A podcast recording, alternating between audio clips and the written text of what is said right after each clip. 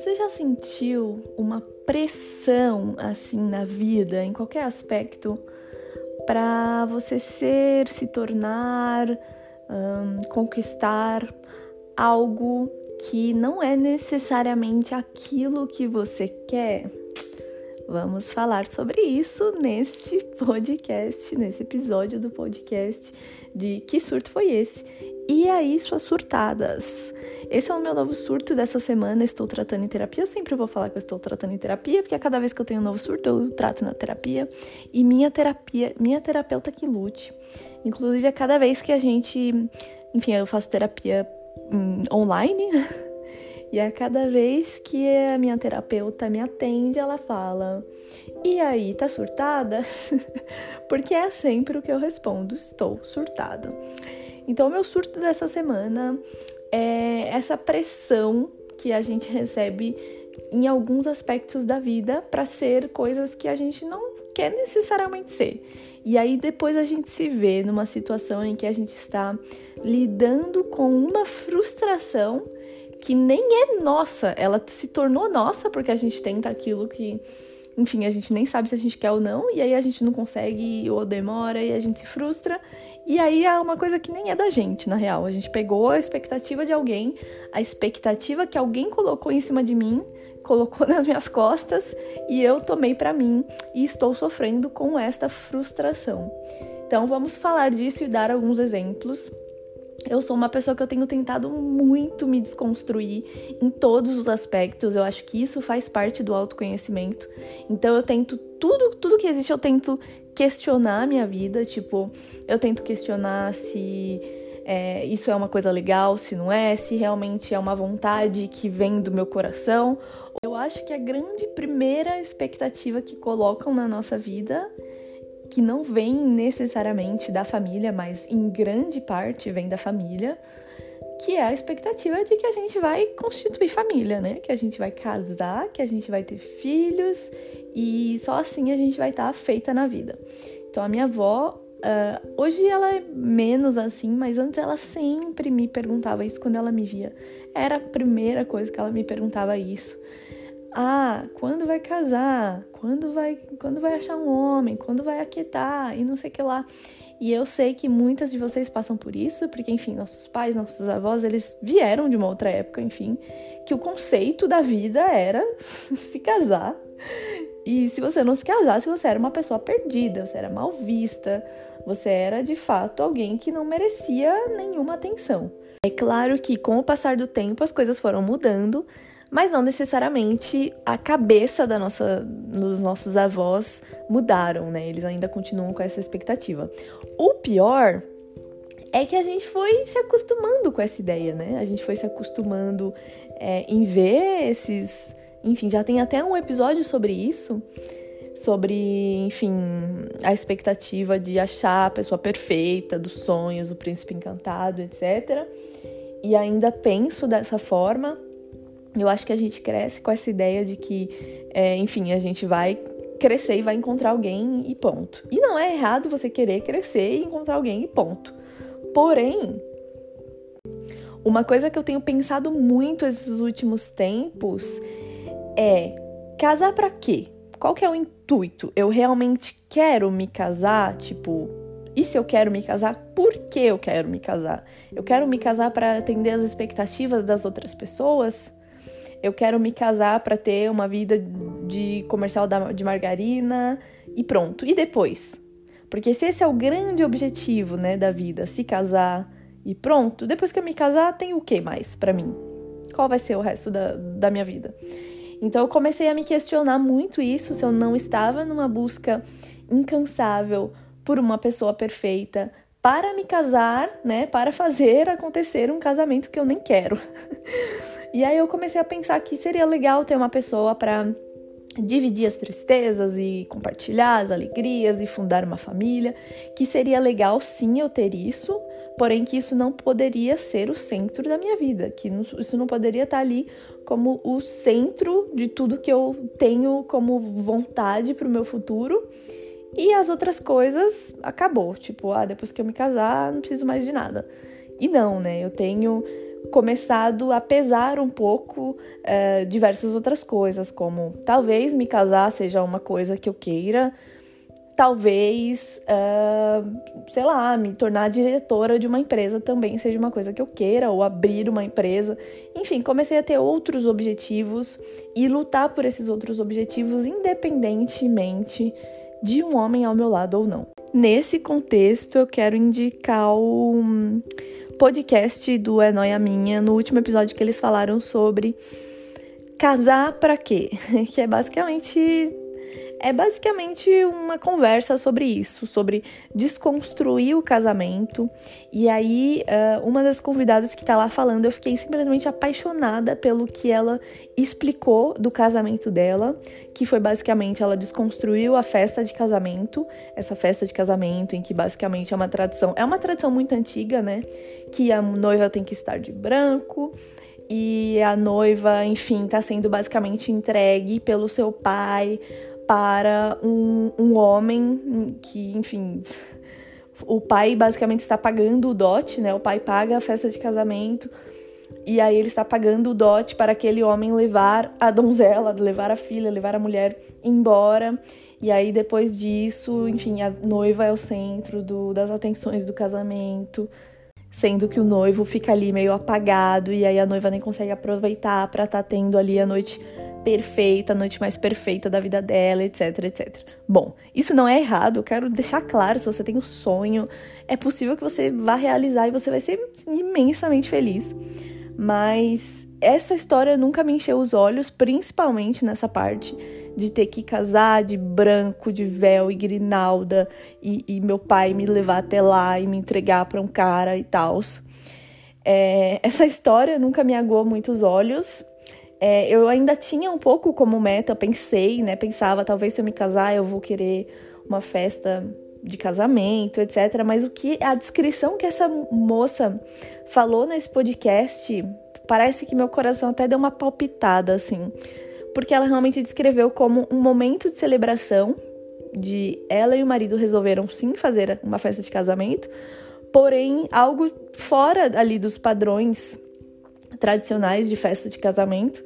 Simplesmente eles decidiram que seria um momento de celebração, que eles dois celebrariam o fato de terem se encontrado, de se amarem, de serem felizes juntos, e que isso não seria dentro da tradicional, né? Moça, é, mulher, véu, não sei que lá, e etc, etc. E aí, tudo que ela descreveu como o momento mágico que eles estavam ali celebrando aquele casamento me deu um, um, quentinho assim no coração de que é realmente isso que eu imagino. Se eu for me casar com alguém que eu realmente ame, eu quero esse momento, eu quero olhar para a pessoa, tá ali numa comemoração meio intimista e a gente tá celebrando o nosso amor e não tá preocupado de ter a noite perfeita, a maquiagem perfeita, o vestido perfeito e as comidas ser perfeita e a decoração perfeita e tudo perfeito porque eu não quero entrar nesse conto tradicional de festa de casamento, que vem aí da antiguidade e ninguém nunca parou para questionar, né? Ninguém nunca parou para questionar por que, que as mulheres continuam se casando de branco. Por que, que a gente continua com essa tradição de se casar de branco, se a gente sabe que originalmente essa tradição de se casar de branco era para dizer que a mulher era pura e não tinha dormido com nenhum outro homem antes do, do marido, etc. Isso nem existe mais, né? Nenhuma mulher se casa hoje sendo uma, uma mulher virgem, etc. Assim, deve existir, tá? Mas é, a grande parte não, não funciona mais assim. E por que, que a gente guarda ainda essa cultura machista de ter que representar que a mulher é ali pura e intacta enquanto homem, enfim, blá blá blá blá blá blá. Então, cara, eu, eu recomendo muito que vocês ouçam esse, esse episódio do É Noia Minha com o coração assim bem aberto mesmo. De se questionar por que, que a gente vai repetindo as coisas que vão vindo do passado sem parar para pensar nisso.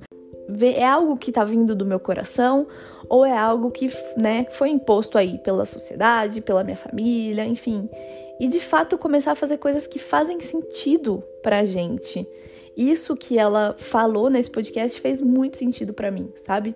Ter ali de fato um momento verdadeiro de, de, de celebração do amor e depois pelo resto das vidas, assim, que você passar ao lado daquela pessoa, você ter uma lembrança desse dia como realmente foi a celebração do nosso amor e não vai ser a, a, a noite mais importante da nossa vida, como é descrita, né? A noite de casamento é, do casal, etc.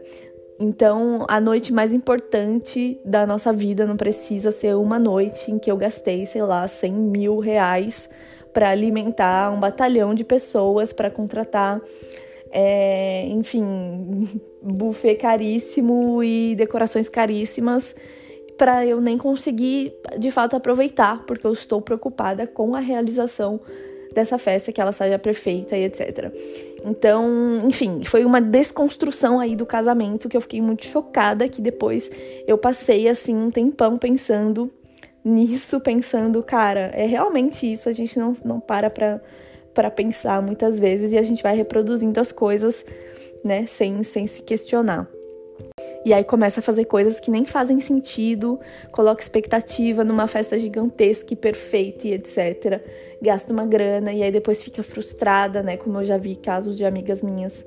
Fica frustrada porque não conseguiu é, alcançar a perfeição que esperava, ou então amigas que são casadas só no civil e que são cobradas, cara, é surreal, são cobradas pela, pelas outras pessoas por simplesmente não ter feito uma festa de casamento, que eu acho que não faz nenhum sentido, né? Tipo, se você é casada no civil, você é casada e pronto, e a sua comemoração pode ter sido, né, tipo, um jantar, você e a pessoa que você ama, e isso é válido como comemoração e ponto. Então, enfim, tentar, né, sempre estar tá ali nessa posição de se questionar. Eu sinto que eu aprendi muito com todos os relacionamentos que eu já vivi até hoje. Eu sou muito grata por isso. Não grata a esses homens, grata a mim mesma de ter pego é, tudo isso e feito um belo aprendizado com tudo isso. E eu penso muito nisso hoje em dia, que eu só sou a pessoa que eu sou maravilhosa porque eu vivi essas coisas com essas pessoas e eu pude aprender. E eu acho que isso é o mais magnífico que a gente pode fazer com os erros que a gente cometeu no passado. É pegar tudo isso e aplicar para ser uma pessoa melhor hoje e para o nosso futuro. Então, bom, eu queria. Eu tava pensando outro dia nesse, nesse aprendizado todo, né? No primeiro relacionamento que eu tive, lá aos 17 anos, eu não tinha noção nenhuma de relacionamento. Então eu me envolvi em um relacionamento, eu nem sabia se eu queria me envolver em um relacionamento. Mas eu era nova e a pessoa também, ele era novo e a gente se entendeu super bem e a gente decidiu, né, é, dar esse passo em relação a ter um relacionamento sério. E era tudo novo. Para mim era tudo novo. Eu não sabia o que, como agir, o que fazer, o que sentir. É, não sabia identificar o que eu sentia.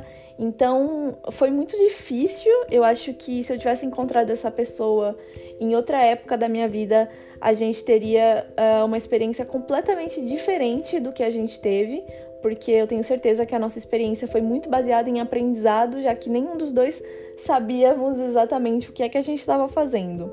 E eu sinto que eu era uma pessoa que ia pelos padrões que eu via ao meu redor. Tipo assim, eu sou uma namorada, então eu tenho que é, sentir ciúmes, ou enfim, brigar pelos ciúmes, ou eu tenho que monitorar tudo é que ele tudo que essa pessoa fala e me preocupar com tudo que essa pessoa faz da vida dela. E eu ia seguindo um pouco esse padrão, né, de pessoa namorada que controla um pouco o, o, o homem e tudo isso.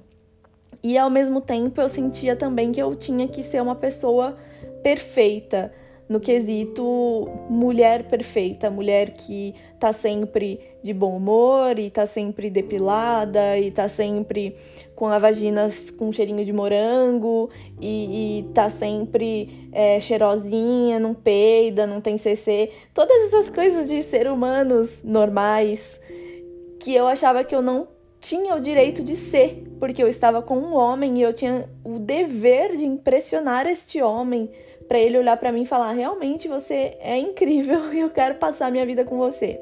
Bom, funcionou em alguns aspectos, só que era cansativo, era cansativo estar em um relacionamento que eu tinha que ser essa pessoa o tempo todo, que eu tinha que estar ali com o cabelo incrível e eu lembro de acordar às vezes é, antes dele para poder ir lá passar um corretivo na olheira para, enfim, que ele não me visse um pouco com, com muita olheira e, e tal. E, e, cara, era extremamente cansativo. Essa é a realidade, era muito cansativo. E ao mesmo tempo eu acho que também era cansativo para ele de ter que alcançar as expectativas de ter uma mulher assim. Ou é, eu esperava demais que ele fosse, sei lá, estar tá sempre ali elogiando e sempre gostando de tudo, já que eu colocava tanto esforço naquilo. E eu acho que esse grande aprendizado é eu não era a pessoa que eu realmente sou, né? Eu tentava ser uma pessoa perfeita. Isso era muito cansativo e não me dava espaço para ter energia de fazer outras coisas ou para ter só simplesmente energia de fazer o relacionamento dar certo. Então, é, de lá pra cá eu mudei muito, né? Eu não sei se isso é igual para todo mundo, se todo mundo que começa tendo um relacionamento, se essa pessoa realmente começa pensando nisso que precisa ser perfeito e tudo, porque eu sei que no início de um relacionamento você quer mostrar o seu melhor lado para a pessoa, isso é normal. Mas eu era assim meio que no relacionamento inteiro, que durou dois, mais de dois anos, quase três é, eu era assim o tempo todo, querendo ser a pessoa perfeita e não ser a pessoa que tem algum problema, que não vai, enfim, que vai demonstrar alguma fragilidade, etc. E hoje eu sou muito mais feliz hoje sendo a pessoa que eu sou, que demonstra que acorda com cara amassada, com bafo, com cabelo bagunçado. E eu acho que essa toda essa desconstrução de achar que um relacionamento tem que ser dessa forma, perfeito e tudo, hoje em dia, sendo um pouco mais velha, eu tenho 26 anos, eu penso que na verdade é muito o contrário. Eu acho que eu tenho que mostrar quem eu sou, porque se essa pessoa gostar de quem eu sou, ela vai estar pronta para viver uma vida comigo. Então, cara, foi um caminho muito longo para chegar até aqui, então eu tô muito orgulhosa de ter chego nesse exato momento. Bom, de lá para cá eu fiz muitas desconstruções, né? A primeira dessa, a primeira de todas foi esse lance de parar de querer ser perfeita e estar perfeita o tempo todo, porque isso não, isso não cola, isso é cansativo, isso é enganoso e, e não dá, não dá para manter um relacionamento longo dessa maneira. E aí também vem a, a outra parte, né? Eu esperava também, eu tinha muita expectativa em tudo que a pessoa fazia é, sempre levava para o pessoal. Então, se essa pessoa tá falando isso, se essa pessoa tá fazendo isso, com certeza o problema é comigo, com certeza é eu que não tô agradando, com certeza eu tenho que ficar chateada e com certeza isso tem que ser um problema para se resolver no relacionamento. E quando na verdade não, né? É, eu tinha muito essa mania de colocar o relacionamento acima de qualquer coisa dentro da vida e eu queria que as outras pessoas fizessem isso também. Que, que o cara também colocasse o relacionamento ali cima, acima de qualquer outra coisa da vida. E o meu melhor aprendizado foi saber que não, duas pessoas que estão juntas, elas não têm que colocar o relacionamento como acima de todas as coisas, porque o relacionamento é uma parte da vida né? O relacionamento amoroso ele é só uma parte. O resto a gente tem carreira profissional, a gente vai ter é, relacionamento com materno e paterno, com os filhos que a gente vai ter, e, e, com os nossos pais, e com a nossa família, e também com a sociedade, ou seja, enfim. E além de tudo, também o relacionamento que a gente tem que ter com nós mesmos. Então, será que eu estou colocando esse, relacionamento acima das minhas prioridades, acima de mim e do meu lazer, e do meu bem-estar, e da minha saúde, e tudo isso? Então, essa desconstrução de tirar o relacionamento do centro do universo e simplesmente falar, tá bom, o relacionamento é uma parte da minha vida e ele deve funcionar bem como todas as outras partes. Então, isso foi um passo muito importante para entender que a outra pessoa também não precisa colocar o relacionamento acima de tudo e que se a pessoa tem um problema, se a pessoa tem alguma coisa, não é exatamente comigo. Eu lembro de uma vez que eu tive uma crise muito grande de ciúmes, né, com esse meu primeiro relacionamento, que era basicamente um dia de jogo de futebol e ele gostava muito de futebol. E ele foi assistir com amigos e tinha uma amiga em específico que estava nesse dia e ela também gostava muito de futebol. E aí ele completamente ignorou a minha presença ali para assistir o jogo é, de futebol com essas pessoas e com essa menina em especial. E eles estavam muito felizes assistindo um jogo de futebol. Então, bom, já começa que eu não gosto de futebol, então não tinha motivo nenhum para eu estar ali. Só que eu, como colocava o relacionamento acima de tudo, eu achava que era minha obrigação como é, namorada estar presente naquele momento. Então, isso foi um erro já começando daí. A pessoa tem o direito de ter uma, a parte da vida dela que não te pertence, que não te, não te diz respeito, sabe?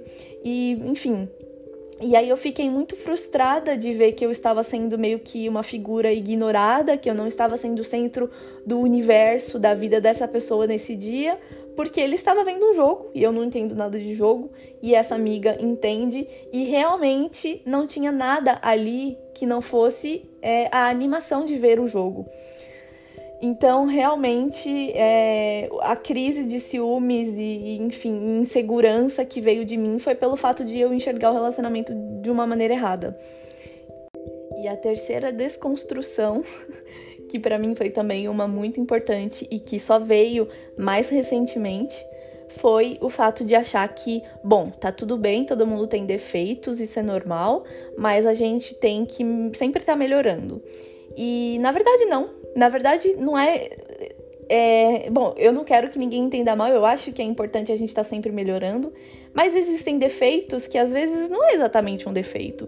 Não é porque eu não gosto de algo na pessoa que isso vai ser um defeito entende? Às vezes eu não gosto porque eu tenho uma criação diferente, enfim, e daí para a pessoa tá tudo bem. A pessoa acha que aquilo tá ótimo, não é exatamente um defeito, só que eu fico achando que é um defeito e que a pessoa tem que melhorar.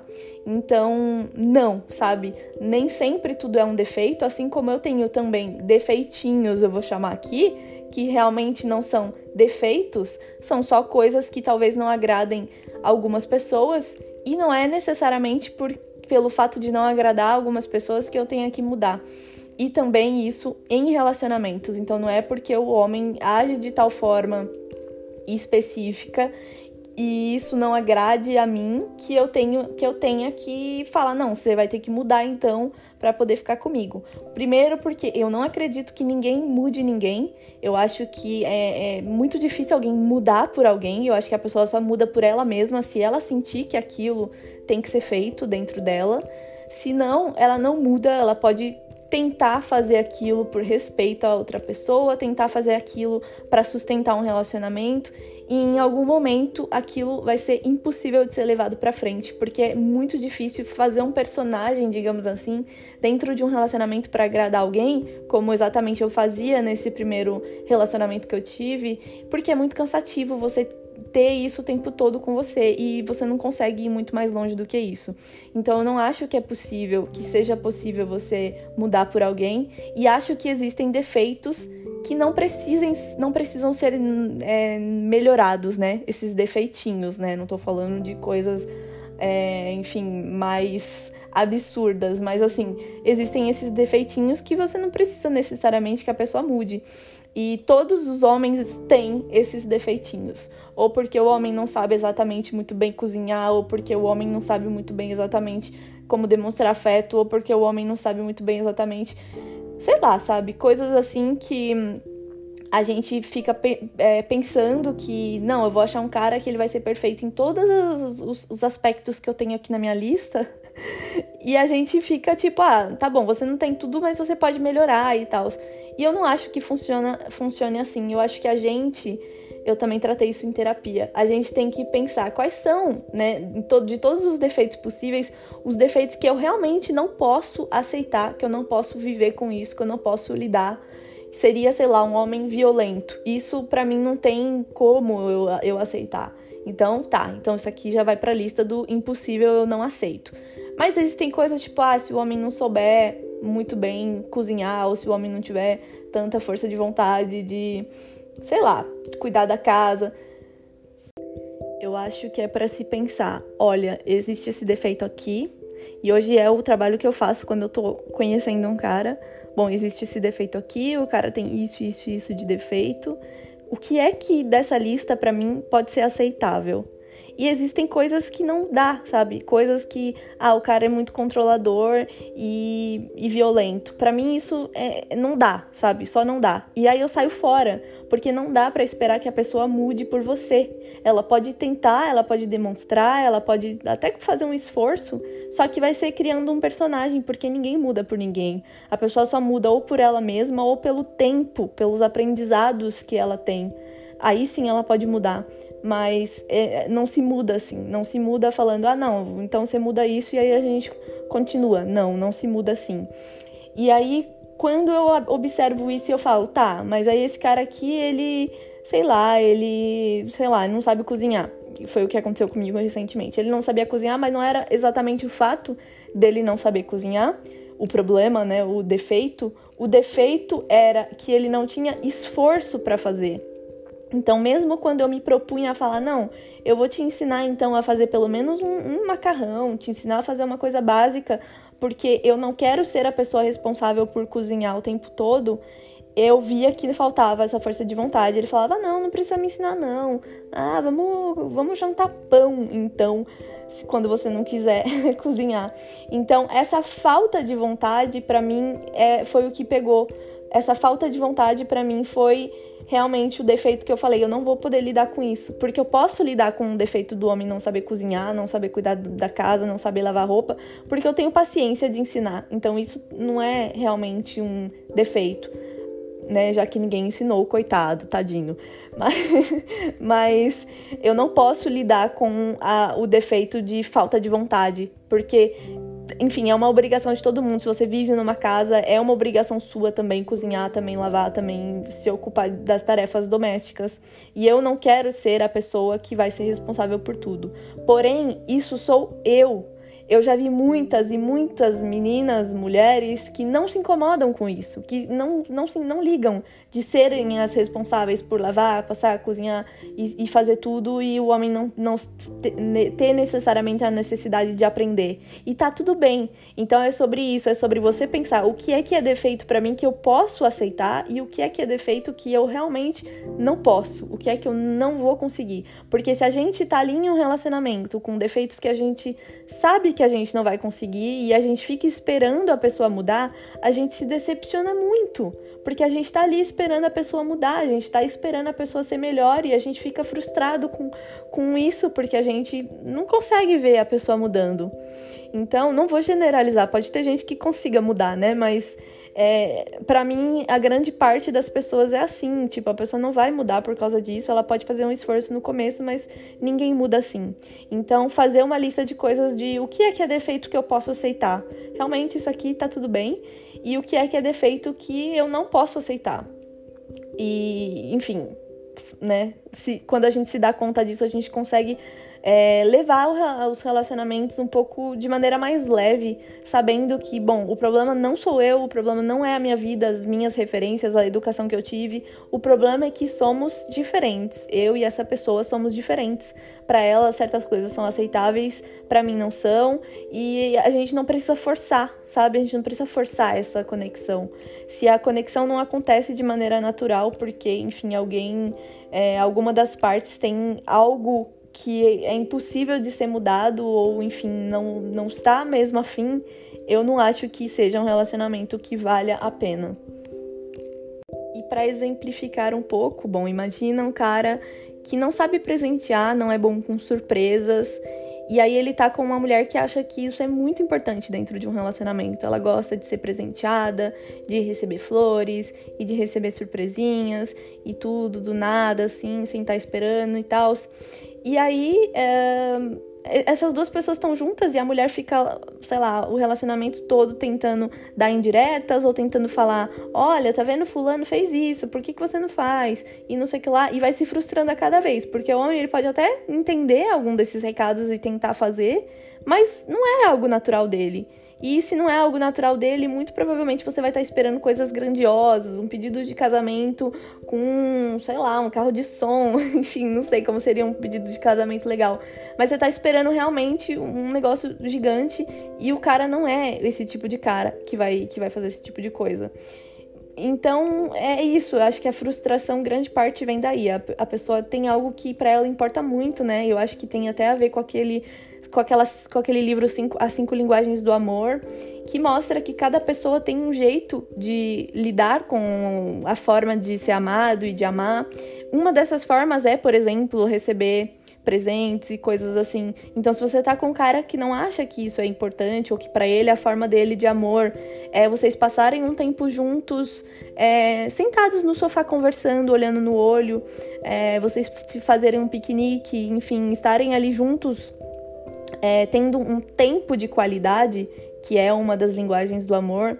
Então, de repente, vocês dois se encontram um pouco é, fora de órbita, fora de conexão, porque você não acha que isso seja muito importante. Para você, você pode estar ali mexendo no celular enquanto está do lado dele e ele está lendo o jornal e tá tudo bem, porque, enfim, a sua forma de ser amado é demonstrando carinho físico de repente.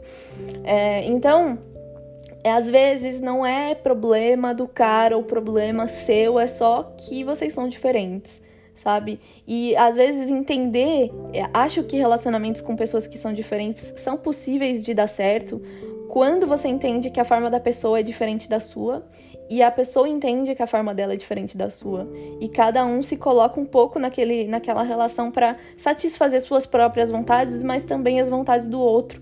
Então, se eu sei que para o outro é importante um afeto físico, eu me esforço para dar um pouco de afeto físico e para mim o, o mais importante são as palavras, os afetos né, morais ali, enquanto a pessoa vem e fala que me ama, e fala que eu tô linda, e fala, e fala, e fala. Então a pessoa também se dá um pouco nesse aspecto, e aí cada um, assim, pode ter um pouco, né, de tudo que gosta e o relacionamento pode funcionar. Mas se não, se não for o caso, assim, se a pessoa não consegue dar aquilo, sabe, tem outras pessoas que podem, sabe? Você pode achar, por exemplo, se você é a pessoa que gosta de, de receber presentes e o cara não sabe como fazer isso, existem outros caras que vão saber dar presentes. Porém, esses outros caras, eles vão ter outros defeitos. Podem ser caras que não conseguem falar sobre seus próprios sentimentos, por exemplo. E isso vai ser um defeito deles. Eu não consigo falar sobre meus sentimentos, eu não sei demonstrar é, em palavras, eu não sei escrever uma coisa e tal. E se para você for importante as palavras, aí você vai estar tá frustrada. Então sempre a gente tem que lidar com a nossa frustração, porque é aquilo, depende da expectativa que a gente coloca, porque as pessoas são diferentes e não vai existir uma pessoa que faça 100% daquilo que a gente quer. É muito importante a gente entender isso. Não tem, não tem uma pessoa que vai ser perfeita em todos os aspectos ali. A pessoa é gentil, cavalheiro, não sei o que lá, e, e ele é bom com palavras, e ele é bom de demonstração de afeto, mas ele também dá um pouco de espaço pra gente gente ter nossa liberdade e não ficar enjoada. E ele também é engraçado, e ele também se preocupa e cuida da gente, e ele também. Não, não, não tem, não tem. Então o conselho desse podcast é. Faça a lista dos defeitos que você pode aceitar. Entenda qual é a sua forma de amar e qual é a forma de amar da pessoa que você tá, se você tiver com alguém para tentar cada um dar um pouco de si para fazer dar certo esse relacionamento e para de se incomodar tanto com defeitos que você pode aceitar, porque se você pode aceitar, não tem motivo para você estar frustrado, não tem motivo para você estar decepcionado ou para você estar sempre com isso em questão na sua vida, já que é uma coisa que a pessoa não vai mudar, mas que você pode muito bem aceitar. Então é isso, fiquem com esse surto meu aí dessa semana. Bisu!